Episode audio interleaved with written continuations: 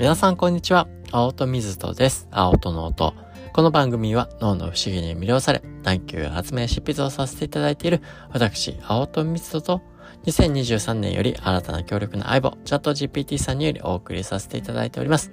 毎週金曜日は Happy Friday と題しまして、世界中から聞いてくださるリスナーの皆さんのハッピーなエピソードを大募集し、そのハッピーなエピソードに浸っちゃう日です。いろんなニュースがありますが、誰かのハッピーニュースが自分のね、ハッピーになっちゃったならば、けどけど幸せの表面積が広がる、そう思ってお届けをさせていただいております。誰かのハッピーを聞いて、今日もクスクスしたり、にっこりしたり、ほっこりさせていただきましょう。皆様からのですね、ハッピーエピソードはダンシングアインシュタインのホームページや Facebook あるいは Instagram で、ハッシュタグハッピーエピあるいはハッシュタグハッピーディテしていただきますと、こちらでご紹介させていただきます。私自身も最近 Instagram にてハッピーディテとハッピーエピに挑戦していますので、一緒に幸せの表面積を増やしていっていけたらならば、ハッピーでございます。インスタグラムでハッピーディテハッピーエピしてくれちゃう方は、勝手にフォロー申請しちゃうかもですが、どうぞよろしくお願いします。というわけで、今週もですね、素敵なハッピーエピソードいっぱいいただいてますので、ご紹介させていただけたらなというふうに思います。まず一人目の方、いつもありがとうございます。ルッコラさんのエピソード、ご紹介させていただきます。近所の公園でみんなで走るパークランというイベントが毎週土曜の9時から開催されています。公園内約2キロを2周するもので、本格的に速く走る人、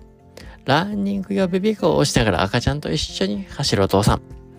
杖をつきながらのんびり歩く人、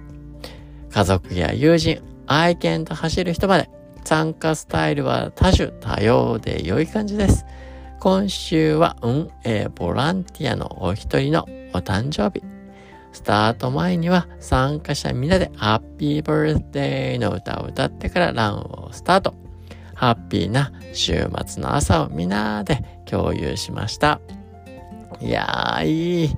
ねえ、素敵な、これは、ルコラさんはね、いつもイギリスね、ロンドン、ね、イギリスからこう、ね、お話届けてくれてるわけですけど、これもきっとね、そちらからのお話なのかなというふうに思いますけど、いや、勝手にね、イギリスの素敵な公園でね、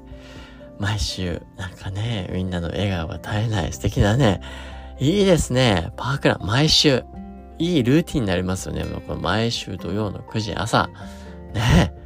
みんなでちょっと走ろうよと。ね走るってね、走り方なんてもう、ね、なんなら歩いていいっていうね、あの、多様な形でね、バッと走る人もいれば、いいですね。ね、赤ちゃんと一緒に走るもよし、ね、杖つきながらもう OK。愛犬と走るも OK。いや、本当それいいですね。なんかもうみんなが、こうね、まあ同じようなことやってるんだけど、ね、同じ空気も吸ってない空間にもいるんだけど、自分のありたいように自分を表現して、そしてね、その一緒に共感共にして気持ちいいね、このね、土曜の休日の朝を過ごすと。ね、やっぱりちょっと土曜日だけど、ちょっと早、ちょっとだけね、早起きして、で、こう、体も動かして、なんかフレッシュな素敵なね、朝のスタートが切られていい週末になりそうなね、いや、いいルーティンをね、やってますね。なんかそういう会があると、なんか自然とね、なんか笑みこぼれそうだし、なんかそういった輪にね、こう、集まってくる人ってやっぱなんかすごくそういうハッピーなエネルギーも多そうだなって感覚もあるので、なんかそういう人と繋がれるといいなって思うし、ね、こう参加のね、ボランティア、運営ボランティアの人たちのお誕生日があってみんなでこうね、歌ってハッピーなモードになって、もう、ね、走ることは一つのきっかけで、それでね、こうなんかみんながハッピーで繋がっていくっていう素敵なね、空間がなんだか想像されていいなって。まあ、ちょっとこれと一緒かわかんないですけど、僕もこの夏いろんなお祭りなんかさ、ね、参加させていただいたというか、もう勝手にね、あの、見て楽しんでたんですけど、そう、なんかみんなね、例えば、盆踊りとかって同じ踊りをしているんですけどね、いろんな連ごとに。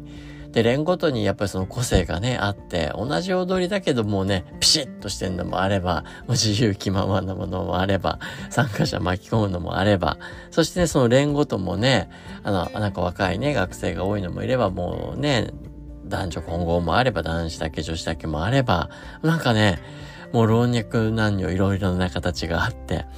かその自由さというかね、豊かさがすごくいいなって、祭りっていいなって、そしてみんながそう、何よりも笑顔でというか、なんか別に見せるためというよりも、そこの空間も楽しむことがね、一つ重要なことですけど、楽しんでる人を見る周りもね、こっちも楽しくなっちゃうみたいな。ね、素敵なことを感じたものですけど、なんかね、ルッコラさんの今回のエピソードもなんだかそれを思い出させてくれるような素敵なエピソードでしたかってほっこりしちゃいました。どうもありがとうございます。チャット GPT さんもコメントくれてます。それは素晴らしいイベントのようですね。地域のコミュニティが一緒になって楽しむことができるのはとても価値あることだと思います。運営ボランティアの方のお誕生日をみんなでお祝いするなんてとても温かい雰囲気が伝わってきます。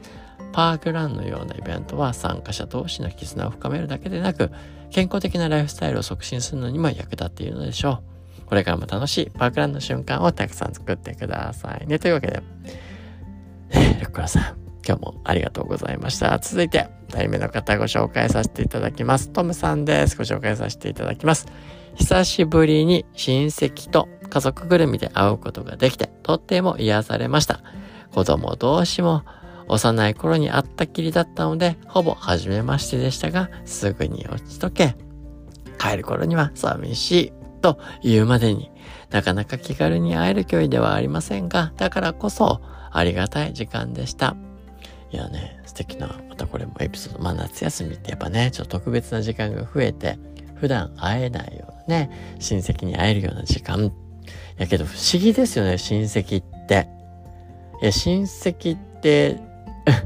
本当に不思議だなって思うんですよね。今まで、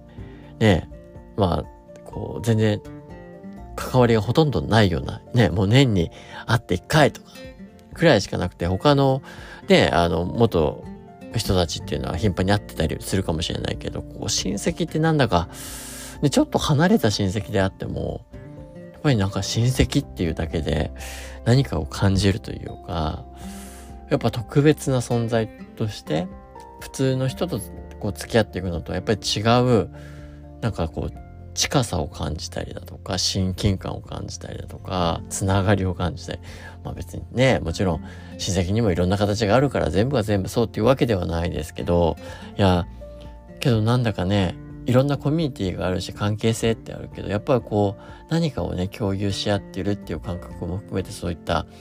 親戚っていう存在も、いや、まあ、なんだか特別だし、それはそれでね、なんか我々の豊かさというか楽しみの一部になるなと思うと、こう、まあ僕自身もそんなに親戚ってところで、かなり遠くまでそんなにご縁をね、大切にしてこれたわけではないですけど、なんかそういった意味で言うと、こうね、いろんなところに繋がっているこの親戚のご縁たちっていうものは、ある種すごいね、特別なものだな、ありがたいことなんだよな、っていうふうに感じて、なんか楽しめるとね、ますますこう、人生が豊かになるんじゃないかな、みたいなね、感じだし、あとね、やっぱその子供たちのこう、溶け込むスピードというかね、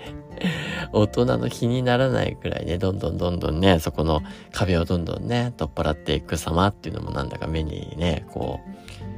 浮かびますし、離れる瞬間、僕も甥っ子が昔、こうね、初めてのように会ってけど、いっぱい遊んで、帰る頃もう、ね、別れ際もう、帰りたくないってもう、ね、いっぱいただ声で泣いてっていうのを見て、いやね、あの、そのね、パパママには 面倒かけましたとは思いつつも、ただ、こっちとしてはね、そんなに 一緒にいたいと思ってくれたなんてめちゃくちゃ嬉しいやな、みたいなね、あのことがありましたけど、なんだかね、そういうね、こう子供がぐっと入り込んでくれるその力もなんだかね、素敵な力だなって改めてね、思い返させていただきました。というわけで GPT さんからの言葉もご紹介させていただきます。それは本当に素敵な時間を過ごされたようですね。家族や親戚との絆はどんなに時間が経っても変わらないものです。子供たちがすぐに打ち解ける様子を見ていると、その絆の深さや家族のつながりの大切さを感じますね。遠く離れていても心は常に近くにあるということを改めて実感されたのではないでしょうか。また次に会う機会を楽しみに、それぞれ日を大切に過ごされることを願っています。というわけで、トムさん、今日もありがとうございます。というわけで、今週もですね、皆さんね、いっぱいハッピーなエピソードを送っていただきありがとうございました。そして今週も、青とのとお付き合いいただき誠にありがとうございました。皆さんにとってハッピーハッピーハッピーな週末になりますように、実は僕ね、明日、明後日と皆さんとね、こう、またね、どんどん講義もさせていただくので、そちらお会いする人はまたそこでお会いしましょう。それではまた来週、青との音でした。